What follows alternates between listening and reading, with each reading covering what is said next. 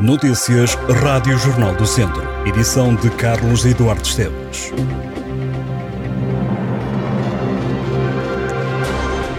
De 8 de dezembro a 8 de janeiro, Viseu vai celebrar a quadra de Natal com uma programação recheada. A neve e o Pai Natal na Rua Direita são algumas das novidades para este ano. Ao longo do mês de celebrações, a autarquia de Viseu propõe animação de rua, a iniciativa Cantando o Natal, que permite assistir a concertos de forma gratuita em igrejas, capelas, auditórios e associações do Conselho.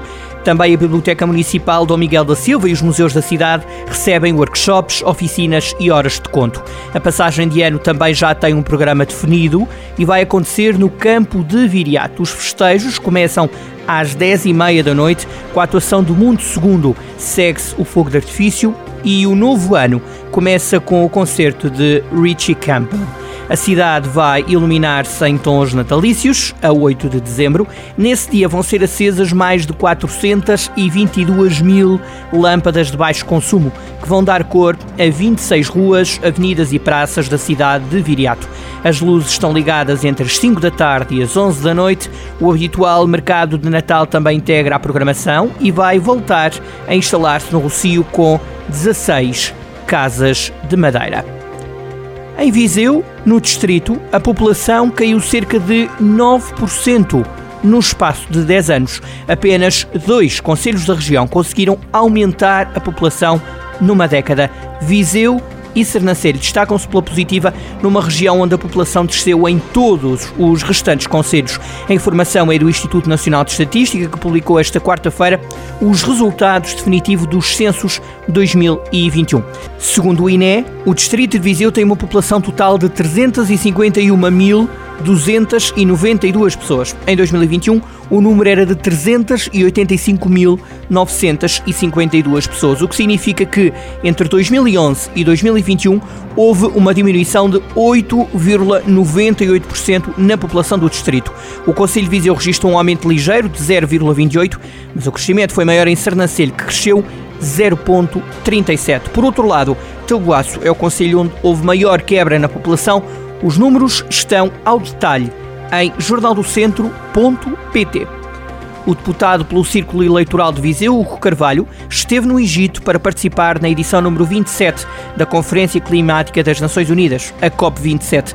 O social-democrata participou em vários painéis onde foi debatida a força da energia sustentável e o papel de áreas como a ciência e a tecnologia como integrantes de uma solução tanto para mitigar as emissões de gases de efeito estufa, como para se adaptar aos impactos das mudanças do clima. Num encontro que juntou mais de 120 líderes mundiais, Hugo Carvalho considera fundamental que seja possível conciliar vontades para dar passos em frente na crise climática. O Desobdoc, a mostra de cinema em submisso, regressa este fim de semana a Viseu depois de dois anos de ausência devido à Covid-19. O festival é organizado pelo Bloco de Esquerda e vai decorrer na cidade durante três dias, com filmes, concertos, conversas e convívio. A mostra de cinema militante e ativista volta a Viseu e dos cinco filmes que vão ser exibidos nesta iniciativa, um será musicado ao vivo. Entre outros momentos, vai ser exibido o documentário White Riot e o filme O Teu Nome É, sobre a morte da transexual Gisberta. A equipa de natação do Académico conquistou 38 medalhas no Campeonato Regional de Outono, em que participaram 17 nadadores dos escalões de infantis e juvenis do clube. A prova realizou-se em Castro Daire. João Vitória foi o academista mais medalhado. O nadador juvenil ganhou 4 ouros nos 800 e 1500 livres e nos 200 costas e 200 bruços. Também Leonor Cardial, nadador infantil do Académico, venceu três provas todos os resultados para ler no site do Jornal do Centro. O Campeonato Regional de Outono da Associação de Natação do Centro e Norte de Portugal realizou-se em Castro Daire e mereceu a participação de 17 clubes. Estiveram a participar 245 atletas. Gustavo Veloso vai continuar no cargo do diretor desportivo da TAV Fer. Em nota oficial enviada pela formação mortaguense, o antigo ciclista mostra-se feliz por continuar na equipa depois de um grande ano a nível individual e coletivo. Veloso agradece a todos os ciclistas e staff que considera serem a base e o motor do projeto porque trabalharam duro e fizeram o trabalho mais fácil e eficiente referindo que o ajudaram a ser melhor treinador e pessoa. Na nota oficial, a TAV Fer recorda que a equipa este ano alcançou um dos grandes sonhos de Pedro Silva, ou seja, o antigo diretor desportivo da equipa sonhava ganhar uma etapa da Volta a Portugal. Aconteceu, recorde-se, na Volta a Portugal deste ano, a 6 de agosto, na chegada a Castelo Branco. Foi João Matias quem venceu a segunda etapa da Volta de 2022. Em Viseu, a Tafer repetiria o feito, terminando a prova mítica do ciclismo nacional com duas etapas ganhas. Já falta pouco para a seleção portuguesa de futebol fazer a estreia no Campeonato do Mundo do Qatar. Os comandados de Fernando Santos entram em campo esta quinta-feira às 4 da tarde.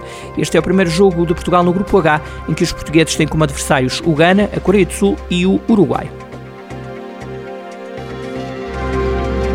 Estas e outras notícias em jornaldocentro.pt.